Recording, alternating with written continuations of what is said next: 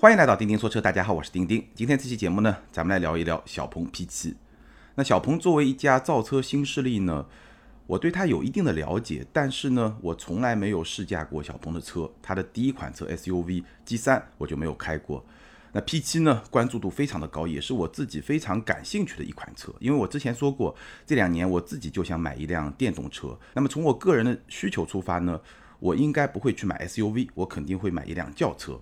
所以呢，今天在我备选清单上的四款车就是 Model 3、极星二、小鹏 P7 和比亚迪的汉。所以呢，我最近就专门找到一个机会去好好的试驾了一下小鹏 P7，而且呢，不仅是单独试驾 P7，我还同时借了一辆国产的 Model 3，把两款车放在一起来做了一个对比。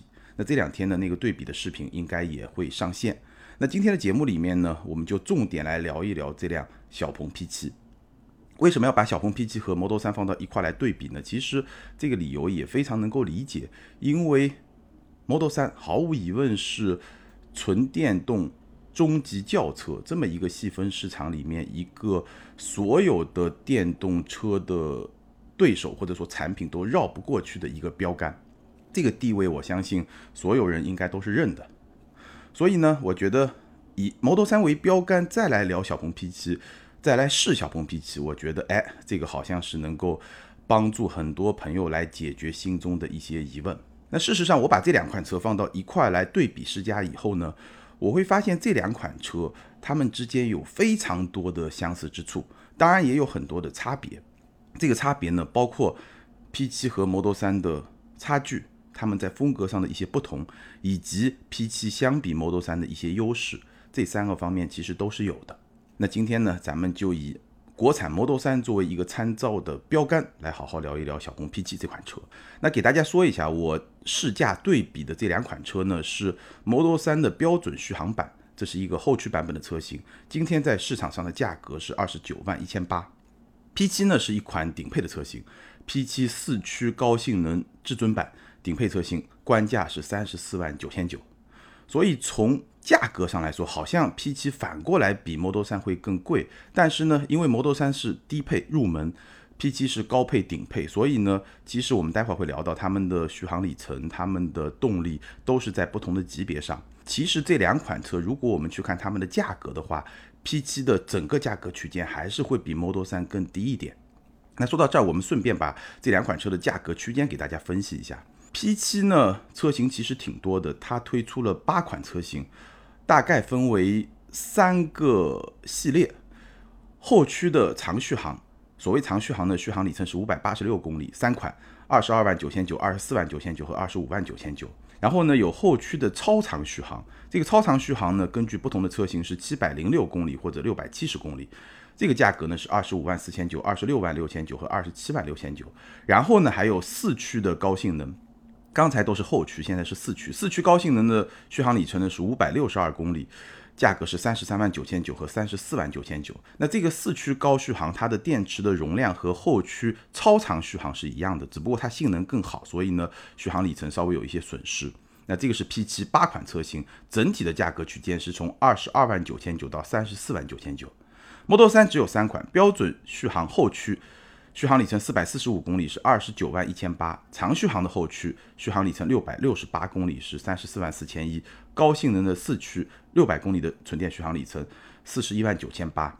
所以整体上来看呢，特斯拉的价格区间是二十九万一千八到四十一万九千八。你要是比一下的话，你会发现特斯拉的整个价格区间相比于 P7 是要贵出六到七万块钱的，大概是这么一个关系。那只不过今天咱们这两款试驾车，一个是入门，一个是顶配，所以呢价格有一些逆转。当然了，关于续航里程包括性能的某些问题，我们会在后面说清楚。这个其实没有直接对标的这么一种关系。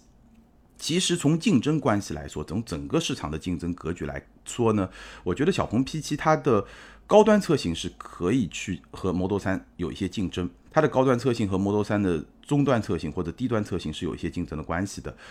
然后呢，它的入门级的车型其实更直接的竞争对手是比亚迪的汉，但汉我们还没有试驾过，所以呢，这是另外一个故事。等我试驾了比亚迪汉这款车，关注度也非常的高，可以再跟大家来聊一聊。到时候可能可以把小鹏 P7 作为一个背景，作为一个参照的对象，一起来聊。好，那我们先来说，我刚刚提到小鹏 P7 和 Model 3，其实它有非常多的相似之处。我先给大家简单的说一说它们有哪些相似之处，你听完就知道这两款车真的，一个是美国的造车新势力，一个是中国的造车新势力，它们之间的关系非常的微妙。首先说造型设计，这两辆车都是一个轿跑的车身，四门轿跑的这么一个车身，然后呢都有一些比较前卫的设计，比如说 Model 3采用了封闭式的前格栅，然后 P7 呢是一个贯穿式的车灯，而且它设计了非常丰富的灯语，就是用灯来表达一些含义，一些特别的灯语，这个也是它一个比较有特色的地方。然后呢，两款车都采用了无框的车门，都采用了弹出式的门把手。而且呢，也都采用了玻璃天幕。什么叫玻璃天幕呢？就是你的这个车顶啊是玻璃，但是呢是没有遮阳帘的。它这个玻璃呢自带隔热的这么一个效果。那大家知道最近非常热，对吧？大夏天，我也实地的体验了一下这两款车的隔热的效果。应该说呢，坐在驾驶舱里面，两款车它的车顶这个玻璃天幕的隔热效果都是相当不错的。不过如果你用手去摸的话，你会发现。特斯拉 Model 3这个天幕，它的隔热效果似乎是会更好一些，因为摸上去也是热的，但是呢，小鹏 P7 会更烫。这个是用手去摸。那如果你不去摸，你跟这个天幕隔开那么几公分，五六公分、七八公分的距离，其实你的头部并不会觉得很热。所以整体上来说呢，效果还是不错的。这是在造型和它的设计上的一些相似之处。那到了车内呢？同样有非常多的相似之处，比如说你会发现两款车的车内都几乎看不到实体按键。Model 3的实体按键呢是方向盘上有两个小圆球，然后你可以配合触控屏来进行一些操作。P7 呢同样在方向盘上有一些按键，但除此之外呢，整个车厢内几乎就没有实体按键。然后呢，他们的操作方式也非常的接近，比如说你要调后视镜。高低角度的时候呢，你就是通过触控屏里面先做一个选择，然后再配合方向盘上的这个小圆球啊，或者说按键啊，再来做这么一个调整。这个操作方式也是非常接近的。然后你再仔细看，你会发现 小鹏 P7 它是采用了怀档，Model 3也是怀档，而且呢，这个挡把小鹏 P7 的挡把跟 Model 3不太一样，但是跟最早的 Model S 的这个换挡的挡把是非常非常接近的。或者说呢，跟奔驰的这个挡把是非常接近，因为我们知道特斯拉最早的很多供应商都是奔驰的供应商。那小鹏 P7 呢，差不多我觉得也是同样的供应商，所以呢，这个怀档你一摸上去就觉得非常的熟悉。那 Model 3的怀档呢，同样是怀档，但是它这个设计呢有一个新的设计，所以呢稍微有一点不一样。但无论如何，他们都使用了怀挡。还有一点呢，这两辆车的车内的视野都非常非常的好。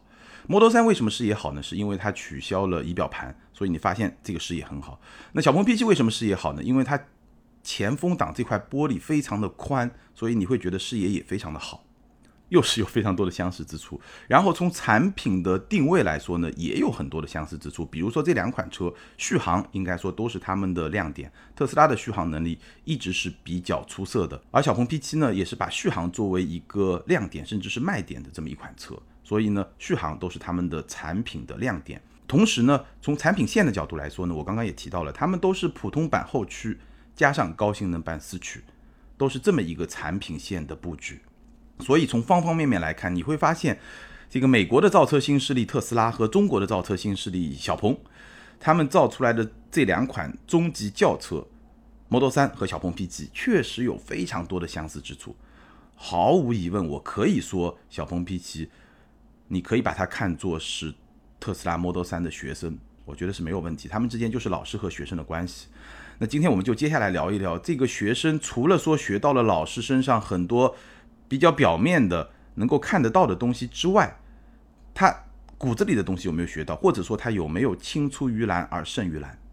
那小鹏 P7，我觉得相比 Model 3来说，一个非常明显的优点或者说亮点，甚至可以说。卖点是什么呢？就是它车机系统确实比 Model 三不能说更好吧，但至少是更接地气，更符合中国消费者的一些需求。我们知道 Model 三是没有仪表盘的，它只有中控一个十五英寸的大屏。那小鹏 P7 呢，中控是一个十四点九六英寸的大屏，其实面积差不多大，但是呢它是有仪表盘的。这两块屏呢连到一体呢，整体的感觉还是会比 Model 3更有高级感，更有质感，大概是这么一个感觉。而且呢。中控的这块触控屏，它的分辨率非常的高，看上去非常的清晰。整套车机的逻辑呢，也是比较清楚的。只不过呢，因为这套车机啊，它功能非常的多，所以呢，你真的要非常熟练的去使用它呢，上手还是需要有一些时间的。那适应了以后呢，你会发现还是挺好用的，操作非常的流畅，而且呢，功能很丰富。常规的功能，导航、娱乐、车辆的各种控制完全没有问题，而且可控制的东西非常多。氛围灯可以调节，而且还可以有不同的效果，灯语可以有不同的效果，各种 可控制的东西真的是非常非常的多，甚至有些部分我觉得有点过多，有点过分。这些设计也是有的，包括说这个低速的模拟的声音啊，包括我刚才说的氛围灯的这种效果啊，有些其实意义不是特别的大，但是呢，它也会有这些设计。这些功能控制非常丰富，这是一些常规的功能。然后呢，小鹏 P7 很强大的一点呢，是它支持非常多的第三方的 APP 和小程序，所以呢，你可以完成非常多的娱乐，无论是看一个视频啊，或者说你订一个电影票啊，包括网购消费都没有问题。支付宝啊这些 APP 小程序在这辆车上都有，所以呢，从某种程度上来说呢，你会发现这个车机非常接近你在用的手机，只不过它是装在车上。这一块是小鹏 P7 非常接地气，也是相比 Model 3一个比较明显的优势所在。还有一点呢，就是小鹏 P7 它这个自然语音的能力和识别的准确率都会比 Model 3更好。它这个自然语音可以控制导航，可以控制空调，可以控制娱乐系统，甚至你可以用它来调整驾驶模式，都是可以的。所以这个还是会非常的强大。整体上来说，我觉得小鹏 P7 相比 Model 3最明显的这么一个优势就是车机系统。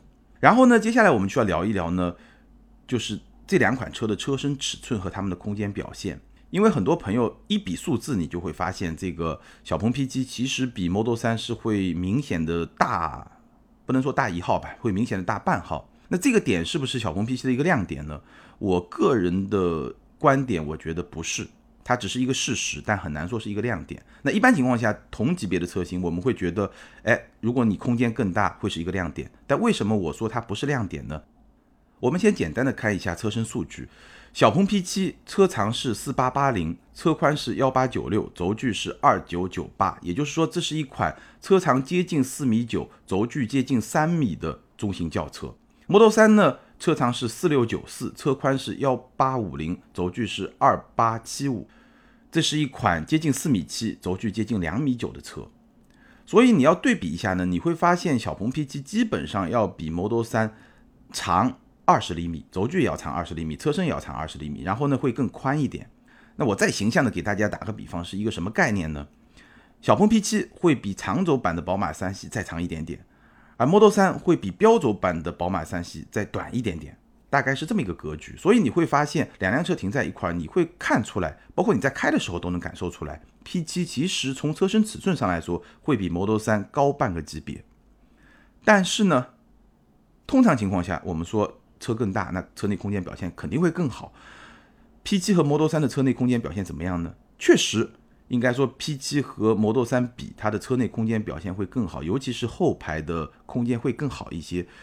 简单直接的跟大家做一个类比呢，我觉得 Model 3的后排空间基本上跟标轴三系差不多，那 P7 的后排空间呢，基本上是介于标轴三系和长轴三系之间，这个是后排的腿部空间。但是重点来了，重点是什么呢？重点就是这两辆车后排乘坐的板凳感都非常强，因为这是两辆电动车，车厢底部铺了电池，所以它车厢地板会很高。然后呢，又是一个轿跑风格的轿车，所以呢，它的车顶又不是很高。这样一来呢，整个的座椅，它要照顾到头部空间的话呢，它就有一种坐板凳的感觉，因为整个座椅的高度是比较低的。Model 3是这样的，P7 是这样的，其实 Model S 也是这样的。只不过呢，Model S 它后排空间更大，所以呢，你这个腿啊基本上可以伸直，一个比较大的角度，所以呢，乘坐体验会稍微好一点。那 P7 呢和 Model 3呢，因为它的后排腿部空间都不够大，但 P7 比 Model 3会大一点，但是呢，这两辆车的后排乘坐都是不舒服的，我觉得都是不适合长途乘坐的。那从这个意义上来说呢，虽然说 P7 比 Model 3会大一点，但这一点我觉得并没有带来本质性的变化。可能有一点点的量变，但没有质变。两辆车的后排乘坐都不舒服，所以呢，我觉得 P7 这个更大的车身呢，确实它看上去更有存在感，但实际价值非常的有限。而且呢，更大的车身它也多多少少会影响到操控的灵活性，这个待会我们会提到。所以呢，我觉得 P7 比 Model 3更大那么一点点，这只是一个事实，而不是一个亮点。与此同时呢，更大的车身也带来了更重的体重。P7 几款车型，它的车重是一八六五公斤到二零六零公斤，基本上是一个两吨左右的一个车，一个轿车，两吨左右真的很重。Model 3呢是幺六幺四到幺八三六公斤，也就是一点六吨到一点八吨。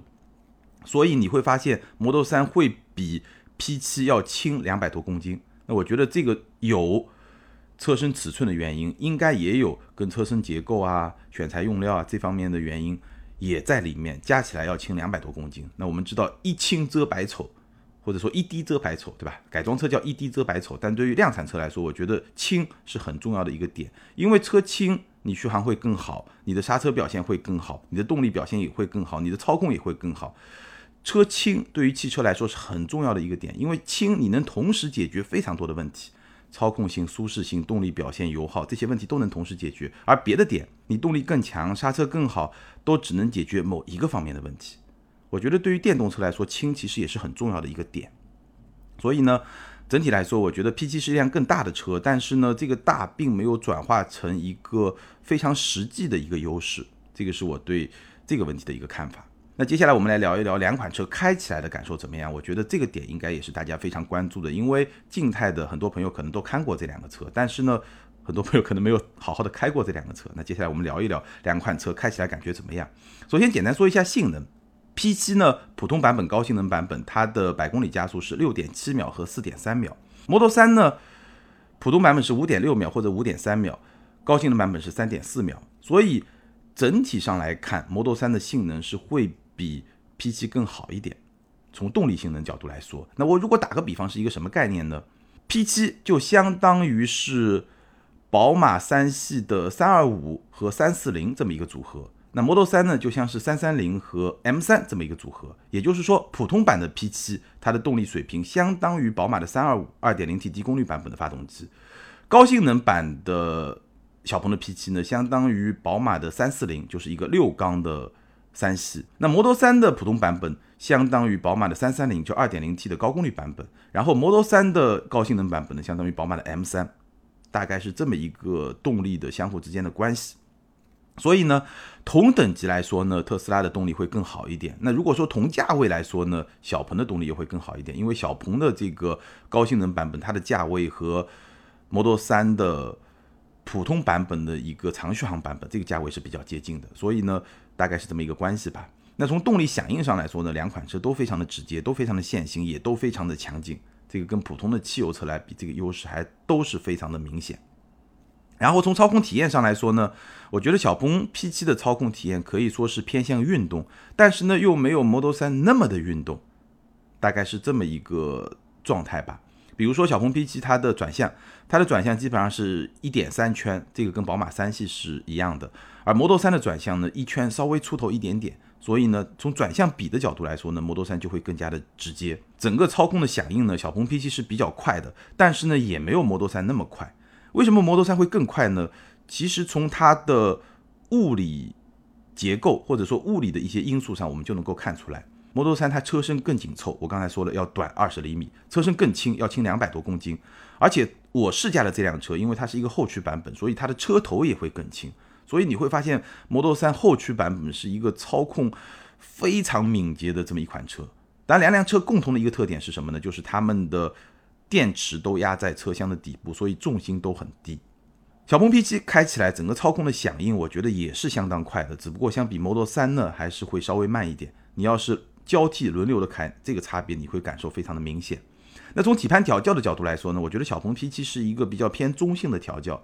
事实上，同级别的汽油车大部分都是偏舒适的调教，所以呢，如果你把小鹏 P7 和同级别的汽油车放到一块去比，你会觉得小鹏 P7 它还是一个偏运动的底盘，偏运动的操控的感受，尤其是我刚刚说的，它的重心也比较低。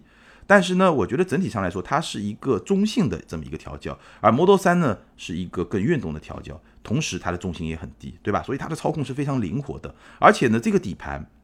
国产版的 Model 3和我之前试驾的进口版的 Model 3来比的话，我觉得这个底盘的韧性、质感是有提升的。进口版的 Model 3有点硬邦邦的感觉，真的是有点生硬，就很硬的那种感觉。而国产版的 Model 3虽然也是一个运动的调教的底盘，但是呢，它会更有韧性一点，会更有弹性一点，所以整个的舒适性，我觉得是有比较明显的提升的。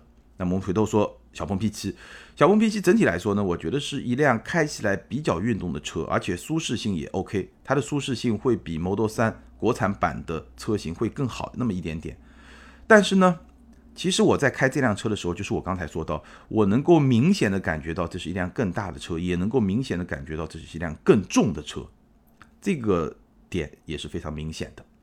最后呢，我们要说一说啊，小鹏 P7 它在开的时候呢，还是有几个小 bug。从驾驶感受上来说，所以呢，我觉得这辆车它的成熟度是不如 Model 3的。哪几个小 bug 呢？第一个，它的车速表是不准的。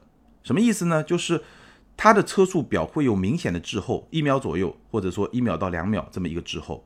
什么意思呢？就比如说我大脚踩油门加速，然后它车速表随着车速就上升。然后如果我突然松开油门的时候呢，它这个车速会继续上升。其实车速是不可能继续上升的。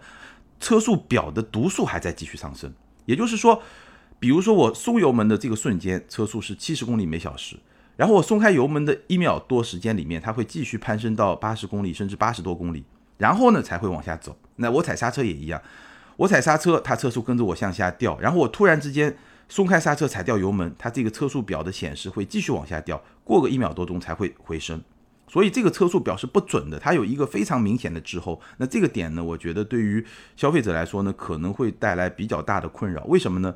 因为如果你相对比较高速去驾驶的时候，或者比较激烈去驾驶的时候呢，你是非常容易超速的。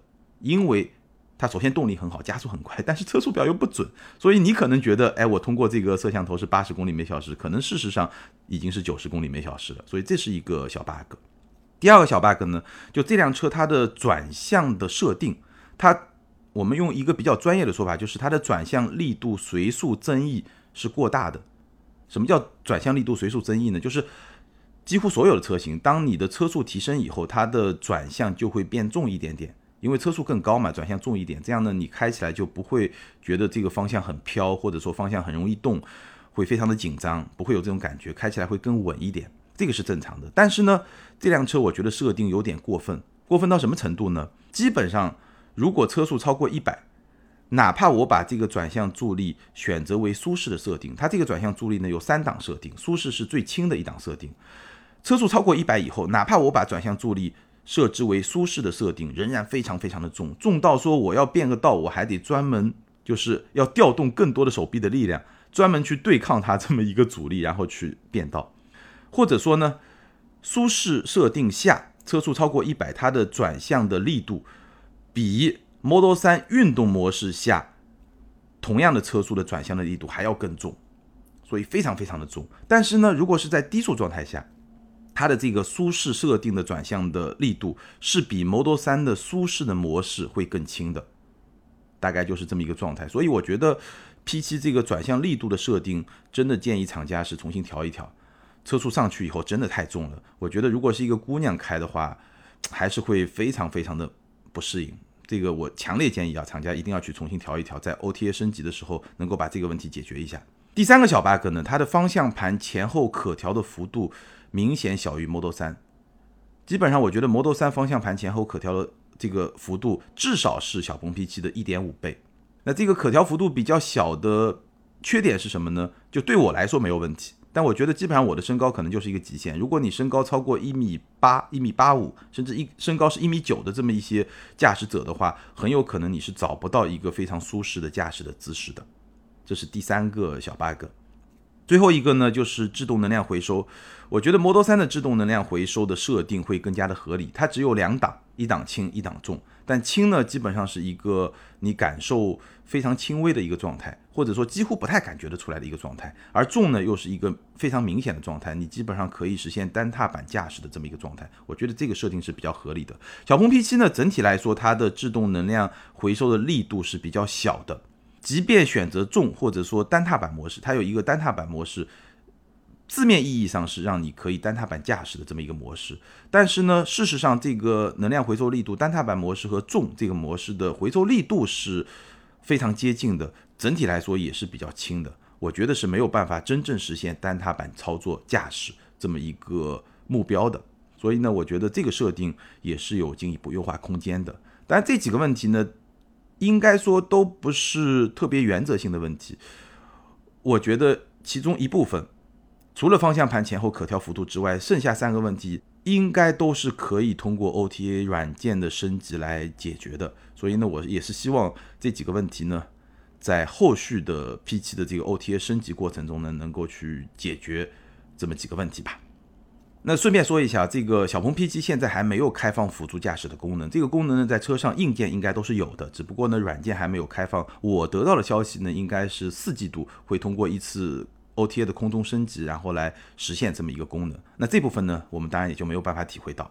好，那最后呢，简单跟大家聊一聊小鹏 P7 的购买建议。如果说你真的很喜欢这款车，听我刚才聊完以后，你对它的长板、短板、优点、缺点、亮点、槽点有一个比较清晰的认知以后，你真的想要买这款车呢，简单跟大家分享一下关于购买方面的我的一个建议。非常明确的观点，我会比较推荐后驱长续航的智享版或者至尊版。也就是后驱长续航的中配和高配，官价是二十四万九千九和二十五万九千九，这两款车型是我推荐的。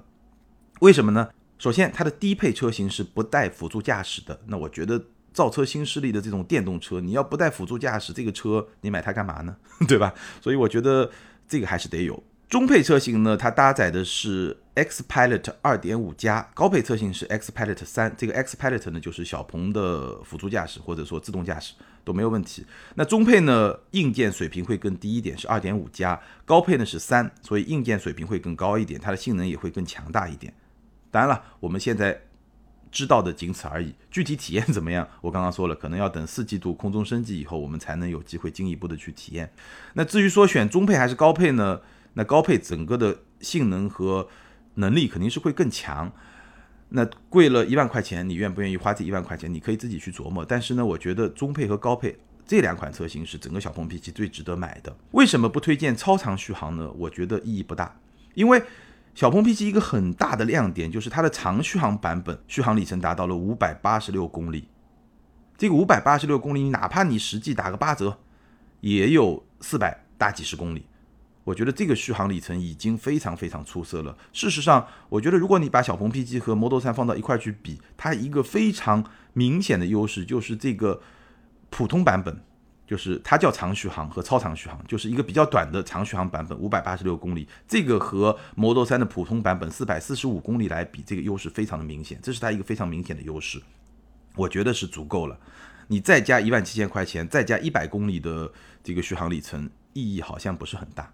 所以我觉得这个长续航版本的中配和高配比较值得推荐，而且二十四万九千九和二十五万九千九这个价格相比 Model 3也是有比较明显的优势的。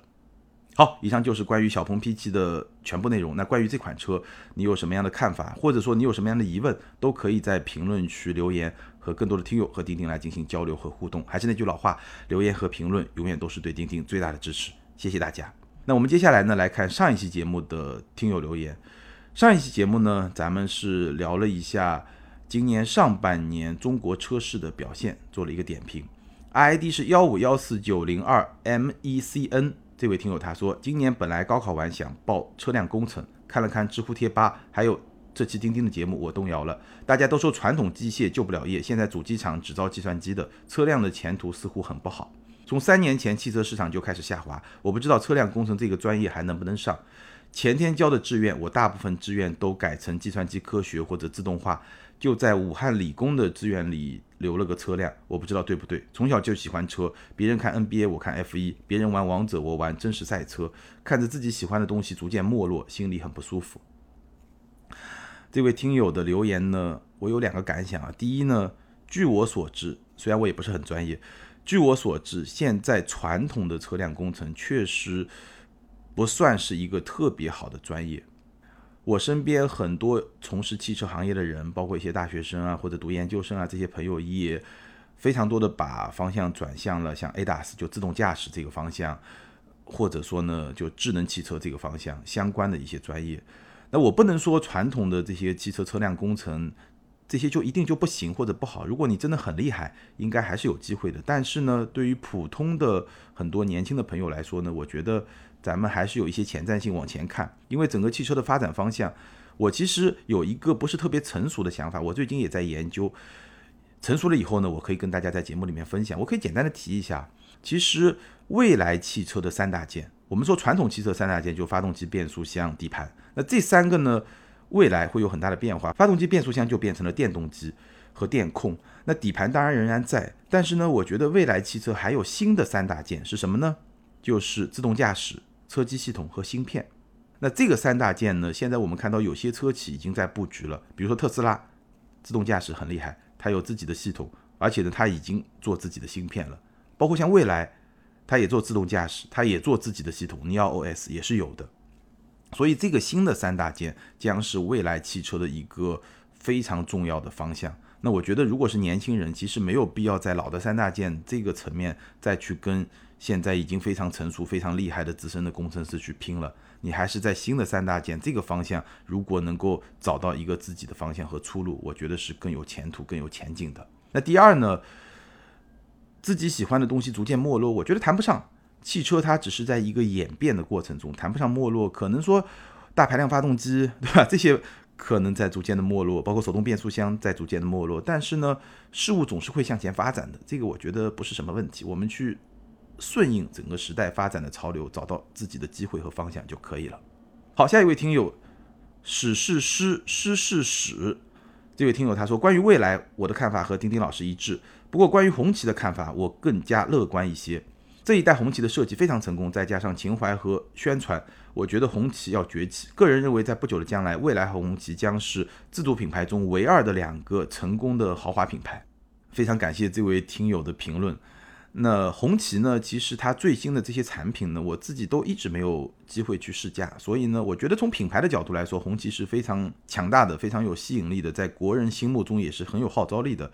但是呢，品牌还必须跟产品去匹配。那这个产品到底如何呢？